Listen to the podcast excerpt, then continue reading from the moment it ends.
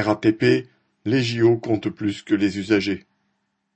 La RATP vient d'annoncer un plan exceptionnel de recrutement de six mille salariés, conducteurs de bus, métro, agents de station, etc. Elle rompt avec une politique suivie depuis 2018, avec le début d'un plan de mille suppressions de postes.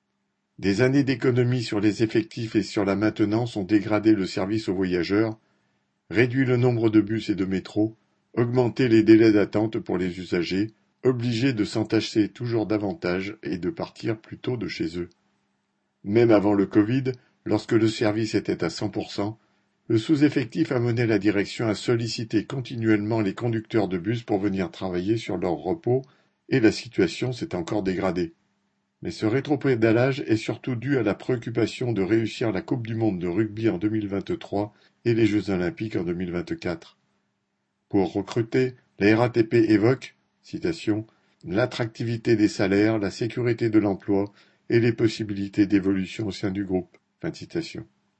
Elle ne dit pas que les conducteurs de bus recrutés seront moins payés que leurs camarades, privés d'une réévaluation de 290 euros net mensuels, accordée suite à l'augmentation récente du temps de conduite et à la perte de plusieurs jours de repos.